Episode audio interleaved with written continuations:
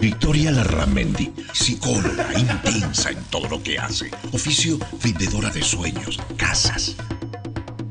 Lili Gómez, comunicadora, productora audiovisual, organizadora de eventos e intensa. Este par no se toma nada a la ligera. Todo lo vive intensamente.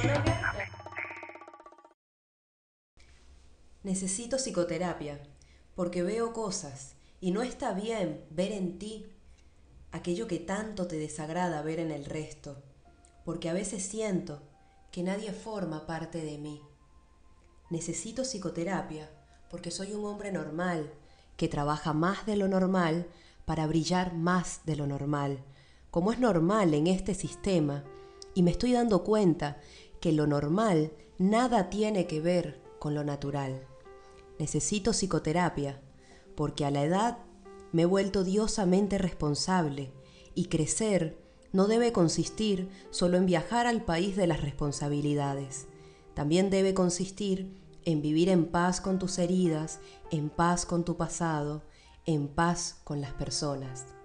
Necesito psicoterapia porque pensaba que ya había borrado todo, pero la vida te entrega los problemas por partes y siempre tiene otro regalo dispuesto para abrir, para hacerte crecer un poco más.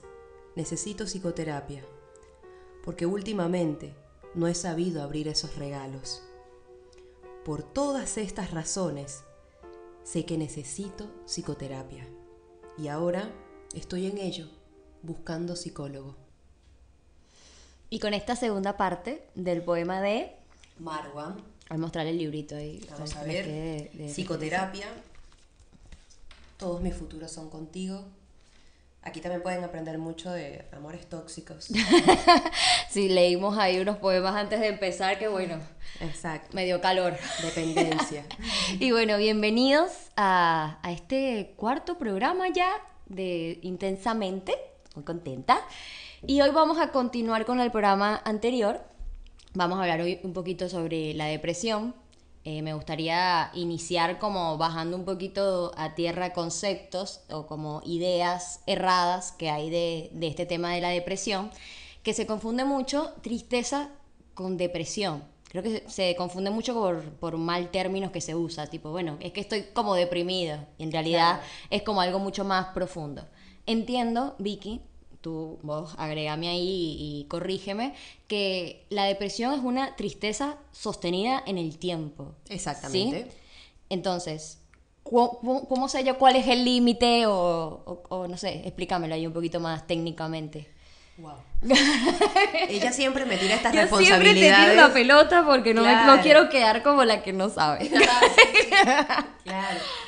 Este, ¿cómo, hacemos esa diferencia? A ver, exacto. La tristeza es una sensación normal que vas a tener después de una desilusión, después de un fracaso, después de un error, eh, por un evento tanto externo como interno, pero es un sentimiento normal que deberías de sentir en ese momento. Porque si no, también podemos estar ante una, no sé, una hipotimia eh, otra patología donde la persona le pasan ciertas cosas y no reacciona o no responde o no tiene ningún, este, ninguna emoción psicológica, digamos, ninguna emoción que, que, salte. O sea, el ser humano necesita ese sube y baja. Necesitamos adrenalina, necesitamos tristeza, necesitamos una cantidad de cosas para hacer ese complemento.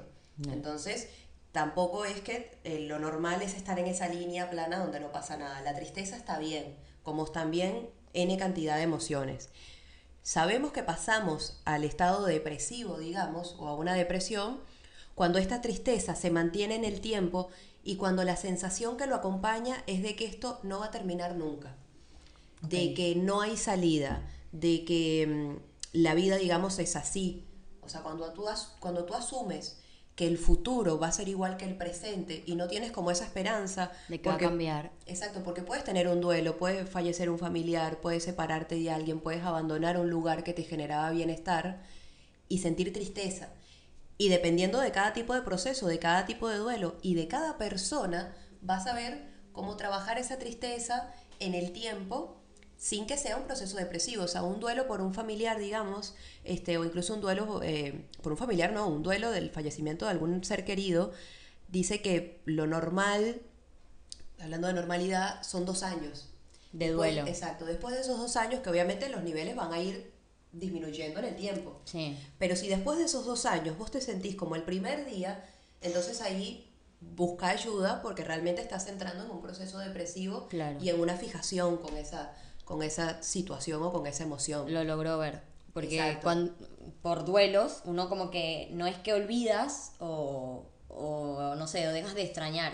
Es que tú evolucionas el sentimiento. O sea, Claro. evoluciona el sentimiento a que eh, tu subconsciente entiende que no está más y que eh, Claro. deja de ser como una crisis, o no sé cómo decirlo, como deja de ser desesperado. Sigue siendo triste, pero deja de ser desesperado, agonía, de agonía. Claro, o sea, vos hoy en día podés sentarte a pensar en situaciones que en su momento fueron muy angustiantes Exacto. y las ves desde otro punto de vista. Claro. En- cuando estás en un proceso depresivo, vos no tenés esa esperanza de que, del saber que esto va a pasar. Vos sentís que eso no va a pasar. Y que tu vida va a ser así, que, esto, que ese evento cambió tu vida para siempre, que mm, no, no hay una esperanza hacia el mañana, no hay una intención de caminar hacia el mañana, tampoco hay una intención de buscar ayuda o de salir de eso. Este, es como cuando el malestar está instaurado y vos no ves salida. Bien. Y cuando hablamos en el episodio pasado, hablábamos de la terapia, ¿no? Yo conté un poquito de mi proceso, de cómo yo lo había vivido, y tú también tienes como para aportar que tu parte terapéutica iba un poquito más como para, como para este, este tema, ¿no? De que había sido un poquito ese tu proceso. ¿Te gustaría contarlo un poco? Bueno. Como para, como para entrar también en el tema de que por qué lo tenemos acá, porque obviamente, como se han dado cuenta, todo ha sido mucho de, de nuestra vivencia, de nuestro día a día, que queremos como traer esos temas acá, conversarlo con ustedes y también nosotras hacer terapia. Acá con, con ustedes, ¿no? Como que Acá. rebotar todo esto y, y compartirlo y que, bueno, si se sienten identificados, saber que no están solos. Creo que también algo que me gustaría aportar antes de que vayamos ahí a tu, a tu tema, es que uno hay que saber que la tristeza no es un sentimiento negativo. Creo que hay como mucho, no sé, mala información de que está mal estar triste Claro. o es un sentimiento negativo y que no, que es parte de y que todo lo podemos sentir y está bien. Quería aportar eso nada más. Claro, claro, totalmente. A ver, A ver, ¿por qué caímos bueno, en el tema de la, de la depresión? Un poco dándole continuidad al, al programa anterior, pensamos que capaz nos, nos quedamos cortas si hablamos de procesos terapéuticos. Este, siento que también, digamos, el tema de la depresión es, es muy importante y está también como que con mucho tabú, con, mi- con mucho mito, eh, con mucho ocultamiento. Este, capaz no es tanto como la terapia, que tú decís, yo voy a terapia, ¿no? La persona que te dice, yo estoy Hoy deprimido. o sea, yo tengo un proceso depresivo, o yo tomo medicación para la depresión, ahí sí hay como un límite, como una puerta. sí. Entonces, ¿qué pasa? Yo hice terapia mucho tiempo. A los 18 años inicié el, el primer proceso terapéutico. A los 16, perdón. A los 16 inicié mi primer proceso terapéutico que duró hasta los 20.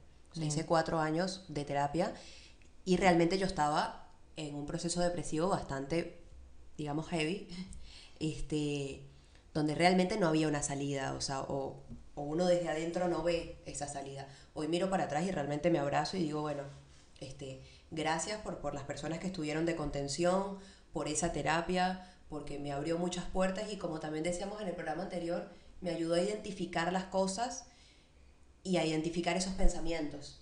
Yo después tuve que hacer otro tipo de terapias más hacia la sanación, hacia la integración, pero fue fundamental el, el pedir ayuda y el saber que necesitas ayuda. Claro. Este, me pasaba que te comentaba, justo en estos tres últimos días, o sea, fue como, como una ráfaga, o sea, yo siempre siento que mi historia de vida, que mi infancia, que muchas cosas que me pasaron, que me marcaron, las atesoro hoy como mujer, como algo valioso y como lo que me hizo la persona que soy hoy en día. Sí. En su momento obviamente no lo logras ver, pero hoy mirando hacia atrás realmente me abrazo y, y me empodero y me siento como que, bueno, o sea, mira Puedo llevarlo, dónde- claro. mira dónde llegamos. Y también todas las cosas que intento hacer a lo largo de mi vida son para ayudar a otros. Por eso la elección de la carrera, por eso una cantidad de cosas. Este, incluso hasta en mi vida laboral, o sea, yo vendo inmuebles, pero para mí vendo sueños, vendo soluciones, Claro. te arreglo, o sea, todo trato como darle esa vuelta humana que es la que necesito para, para sentir que, que hay un sentido en las cosas. Y en estos últimos días, exacto, me encontré con tres mujeres que fue como muy épico, porque en tres episodios diferentes mujeres se me acercaron en situaciones laborales, personales, eh, sociales, o sea, que, que, no era ese contexto, no era para, para hablar, hablar, de esos temas. Y se terminó dando una cosa a la otra y terminaron contándome toda su historia de vida y haciendo bastante clic con mi historia de vida. Y exacto, como que dándome la puerta, que es súper importante cuando una persona te abre su vida y te dice, esta soy yo realmente. Capaz tú la conocías hace años y no tenías ni idea de la historia de vida de esa persona. Entonces, cuando pasan esas cosas es cuando como que le agarro más amor a mi historia y entiendo que pasó por algo y para algo. Este, por eso y cuando Lili, cuando hablamos de hacer este programa, le dije, negra, no tengo ningún peo en hacer un programa y en contar absolutamente todo y todo lo que fue mi depresión y todo lo que fue mi vida, porque entiendo que tenemos que sacar el tabú. Exacto. Hay que sacarle esa capa de que es algo de que, eso lo te pasó no se a habla. ti y nada es más. Exactamente. y, y no le pasó a más nadie y nadie te va a entender al contrario habla habla porque hay muchas personas que están pasando por lo mismo o que pasaron por lo mismo y van a valorar en dónde estás vos hoy y desde dónde los puedes ayudar porque también te genera esperanza el Exacto. saber que alguien salió de eso Exacto. O Y- sea, y, normalizarlo. normalizarlo. Yo creo que, no sé, me pasaba mucho a mí en terapia de, de hacerle esta pregunta a mi psicóloga. Pero esto que me está pasando es normal. claro Porque yo escuchar uno se que era normal es como que, bueno, eh, o sea, estoy viendo algo normal, no me estoy, no estoy loca. Porque a veces uno mismo, dentro de sus no ignorancias y sus tabús personales, piensas como que, bueno, yo soy la que está mal y todo el mundo Yo no alrededor encajo. está bien. Exacto. Bueno, y hablando de ese tu proceso, ¿cuánto tiempo te llevó como... Me, dije- me dices cuatro años, pero eso hubo episodios después de... eh, En los cuatro años, ¿eras depresiva a los cuatro años o eras de antes? O sea, quiero como de tiempos. Si pudiésemos hablar de tiempo, bueno, ¿en cuánto tiempo se supera? ¿Cómo, cómo fue? A ver, es una pregunta complicada porque no todos son iguales, pero ¿cómo fue tú y tu proceso? Claro, este, mi proceso eh, fue bastante largo, fue bastante complejo, incluso no terminó en esos cuatro años. Yo Ahí va después eso. Seguí Tuviste teniendo, episodios. seguí teniendo episodios, porque obviamente una vez se siente que la vida como que se acomodó o mecanismo de defensa, bloqueamos, seguimos y seguimos para adelante. Exacto. Pero realmente la persona que, que vive la depresión sabe que es algo que puede volver. Incluso vos, cuando estás siendo feliz, tienes el miedo a que vuelva. O sea, a veces te encuentras en situaciones de demasiada felicidad y, te apabullas porque sentís que en cualquier momento va a venir algo, va a pasar algo malo. O sea, o, va a volver ese fantasma, porque es algo que no se controla. O sea, va, va directamente incluso hasta en lo químico. O sea, vos perdés la energía, vos no tenés fuerza, este, tenés pensamientos rumiantes todo el tiempo. O sea, a mí me pasaba de Claro, yo llegué a un punto exacto, lo traté muy adelante y realmente fue un cúmulo de muchísimas experiencias eh, bastante traumáticas. O sea, tuve el abandono de figura materna, tuve una infancia con muchísima violencia, hubo abuso, o sea, fueron como demasiadas cosas Sí, en una un infancia. cóctel. Exacto, un cóctel divino para desembocar en una adolescencia. Entonces yo a los 15 años le llegué a mi padre con un pedo tísico, o sea, ebria, y le dije, papá, yo necesito ir al psicólogo. Y ese fue mi primer grito de auxilio. Porque de ahí para atrás, ponerle que todo el tiempo hacia atrás también estuve deprimida, pero no lo había identificado yo. O sea, yo ahí realmente sabía, porque, o sea, ya las cosas no tenían sentido. Ya vos lo que querés es como que apaguen la luz, por favor, y sáquenme de acá. O sea, quiero dormirme y dormir para siempre. Quiero que me atropelle un auto. Quiero que vengan a robarme. Y bueno, nosotros vivíamos en Venezuela, entonces el hecho de que también eh, aspectos violentos de la afuera Claro. es muy probable. Entonces, este, vos querías que te secuestraran, que te robaran, estabas en la calle todo el tiempo mirando, este me va a venir, no sé qué, me va a apuñalar y, o sea, la cantidad de horas que perdés en el día imaginándote cómo vas a morir, que en realidad eso lo, lo entendí un día en, en clases, exacto, un día en clases la, una profesora de, de psicoterapia estaba explicando ideaciones suicidas. Y cuando caemos en este punto yo dije, pero yo paso todo el día pensando en eso y yo pensé que era como persecuta, como, como Sí, de- autodefensa, claro. como que yo estaba en estado de alerta. No, yo no estaba en estado de alerta, yo estaba deseando que eso pasara y estaba idealizando constantemente que en cualquier momento me iba a morir. O sea, que tú pensabas, o sea, en matarte. Yo llegué a pensar muchas veces, sí, incluso llegué a, a, Wow. a gestionarlo bastante avanzado antes de terapia. O sea, yo llegué a escribir cartas que todavía las tengo porque mi libro se viene. En algún momento. en algún momento se viene, chicos, hay diarios, hay libros, hay todo. Y, y claro, o sea, yo llegué a escribir esas cartas y a mí siempre me detuvo que el hecho de mi padre. O sea, pues yo soy muy, muy, muy afín con él y desde los 11 años vivo con mi padre, este, que un poco me rescató de toda esa locura. Y, y claro, es horrible lo que voy a decir y al que no lo ha pasado va, a sentir que es bastante fuerte, pero vos te visualizás el funeral. Vos llegas a ver quiénes van a estar ahí. Vos te imaginas prácticamente todos los días quiénes van a asistir, cómo van a estar vestidos, quién va a sufrir, quién no, quién está llorando. Y ahí también haces un poco ese juego del- de personas que sientes que tuvieron culpa de tu sufrimiento, verlas cómo le afecta tu muerte. Entonces es algo bastante rebuscado y que, que lo estoy contando porque sé que le pasa a todos los que pasaron por depresión. Claro. Al que no es muy fuerte, lo Sí. sé. Pero todo el que pasó por depresión, esto pasa. Y vos te lo visualizás todo el tiempo, pensás en tu funeral y, y cómo va a estar el otro. Y cada vez que llegaba el momento en el que mi padre se asomaba a verme, ahí desistía. O sea, ahí se acababa. O sea, para no provocarle ese dolor a él. Claro, porque entonces yo decía, yo tengo que ser fuerte, yo tengo que darle, esto va a pasar, esto va a pasar, esto va a pasar, pero por mi padre. Guau, O sea, para no generarle eso, porque sabía que me voy yo, se me va el viejo atrás. claro. Este, y bueno, y un poco aferrándome también a esa esperanza, a ese compromiso con él, y siempre hubo como uno tras otro. Después también la migración, cuando yo me vine acá a Uruguay, también me pasaron una serie de cosas y yo me traje a mi padre, entonces mi padre dependía completamente de mí. Y ahí fue donde tuve el peor, en los primeros años de emigrar, el peor episodio depresivo. O sea, ahí ya no era un tema de que yo lo iba a hacer, ahí era un tema de que yo me tiraba a la calle y por favor que me atropelle a alguien. O sea, de, de eso, de vivir la vida como siempre buscando el peligro. Ok, en- Entonces, perdón que te interrumpa. Esto, esto quiere decir que, yo sé, más adelante te pasa un hecho duro, vos puedes tener tendencia a volver a caer en... O, o como, Claro. ignorancia. No, no, no, totalmente. Este, vos vas desarrollando herramientas y también vas identificando cuando se empieza a aparecer los síntomas. Ok. O sea, porque esto es como, por ejemplo, vos sufrís de migraña. Ya tú sabes cuándo te va a venir la migraña. Buena comparación. Exacto. Ya tú sabes cuándo la migraña va a venir. No tienes que esperar a estar inconsciente como una bolita en el piso para tomarte la medicación. Y no es tomar medicación para depresión, pero es tomar las medidas y saber qué te está pasando. Y, o sea, yo hoy en día sí sé trabajarlo y sé cuando algo me, que no me ha pasado más, pero, pero creo que es también por este manejo y por esta lectura que aprendí a hacer de mí. O sea, como te decía, a mí los primeros años de, de terapia, me- los cuatro años, me ayudaron muchísimo a identificar esta, esta condición, a identificar y a validar que tengo toda la licencia para sentirme así a través de mi historia. O sea, que pudiera ser cualquier cosa y yo decidí ser esta persona. Pudiera ser, eh, pero todo, todo lo malo que te puedas imaginar, yo pude haberme ido por ese camino Sí. y decidí tomar este. Y decidí el camino de la ayuda, y decidí el camino del comunicar, y decidí transformar en mi, mi historia en una lección para otros. Entonces, de esas cosas me aferro yo.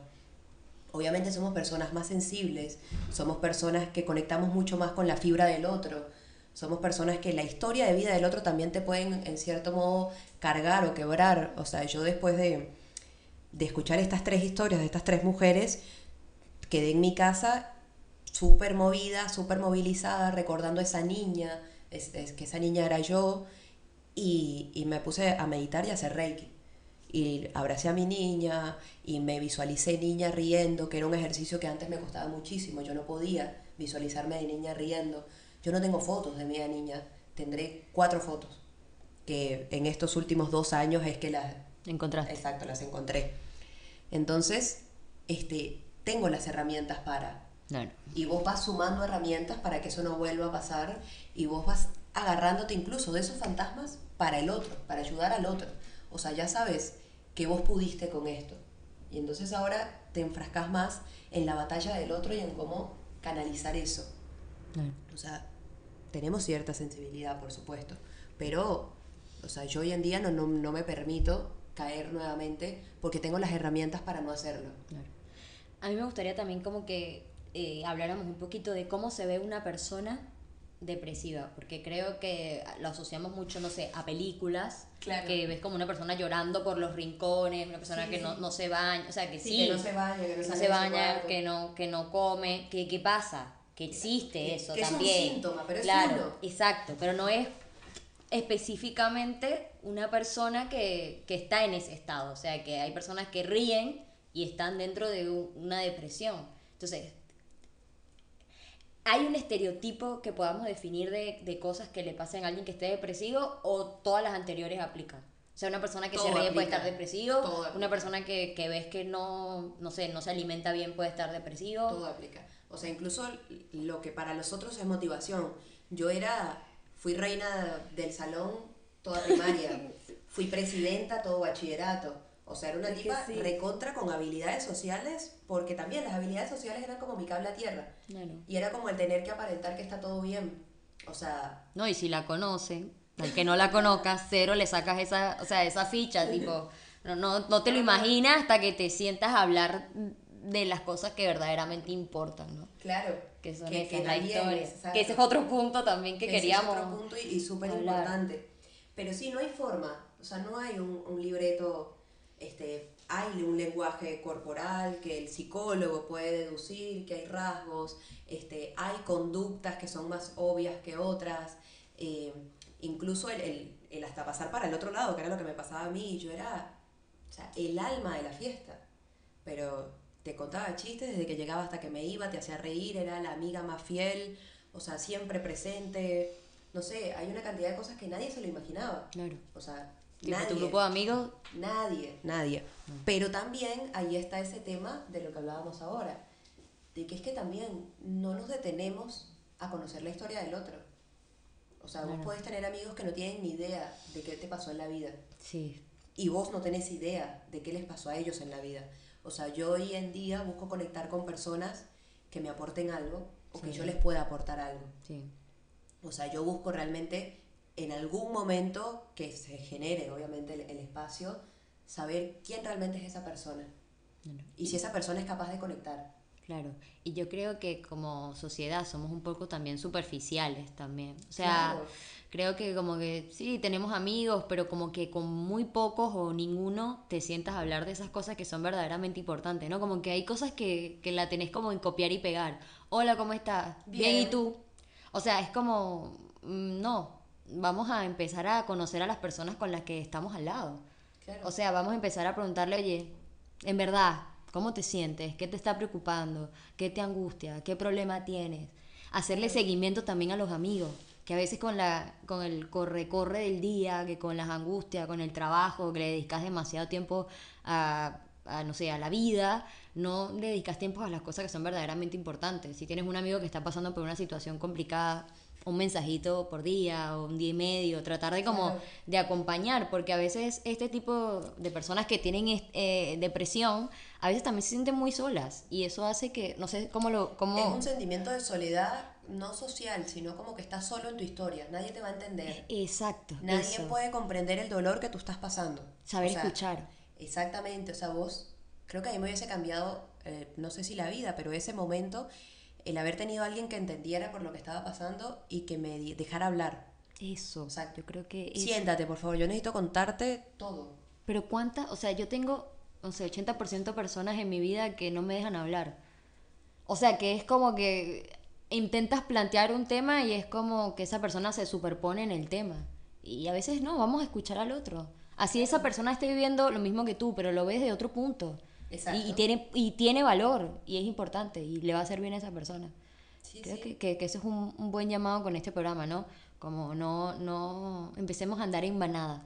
O sea, empecemos como a andar en colectivo, eh, empecemos a estar más atentos, a escuchar al otro y que nunca sabemos cuándo alguien que está ahí, a nuestro lado, puede estar pasando por una situación dura, ¿no? Es que exactamente, juzgamos mucho desde el afuera y no sabemos realmente cuál es la batalla que está librando esa persona, que es una frase muy cliché, pero es tal cual. O sea, Es real. sé amable con las personas, sé humano, sé empático, porque no sabes lo que está pasando por la cabeza del otro. O sea, yo todas estas personas que te digo con las que conecté, ni idea. Ni idea, O sea, ¿no? no tenía ni idea. Y, y mira que lo viví desde adentro y aparte soy psicóloga y no tenía ni idea. Porque las personas eh, arman un... Armamos. Armamos, exacto. Armamos. Armamos, exacto, una máscara y un personaje para la sociedad que realmente no somos nosotros. O sea, yo, la depresión también es eso, es cuando te cansas de llegar a tu casa y sacarte la careta. Te cansas de dejar el traje de payaso en la entrada. Te cansas de, de tener que aparentar y no poder decirle realmente a la gente que estás mal, que te sentís mal, que la vida no es, o sea, que, que, no vivís igual como ellos, que te sentís extraña, que no te están pasando las cosas y no te motivan las cosas que le motivan a ellos. O sea, ahí estás deprimido.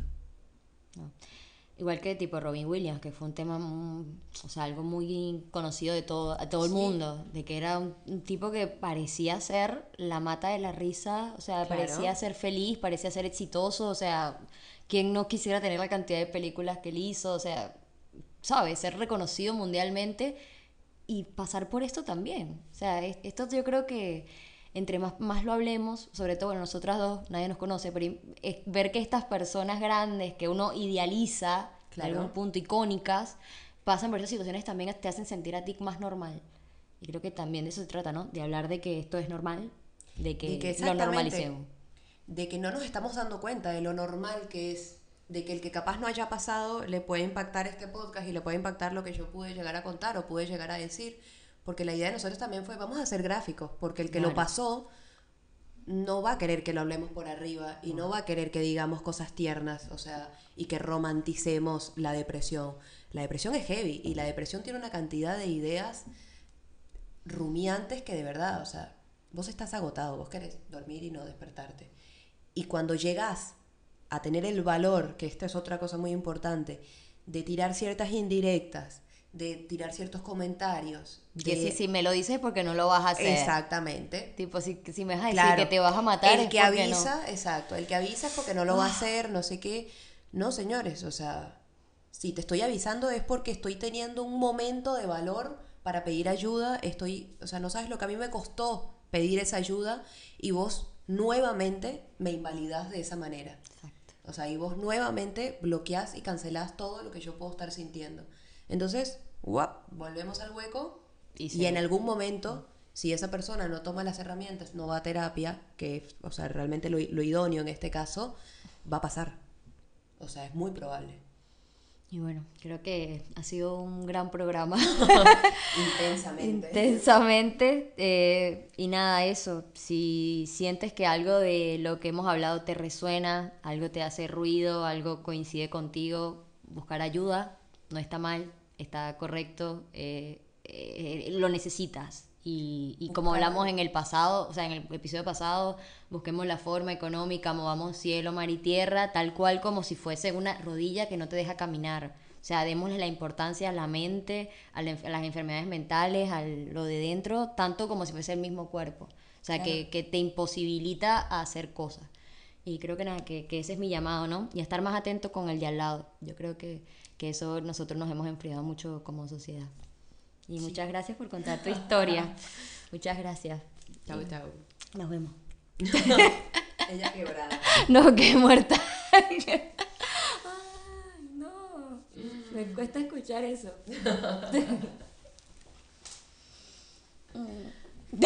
Marica, tranquila.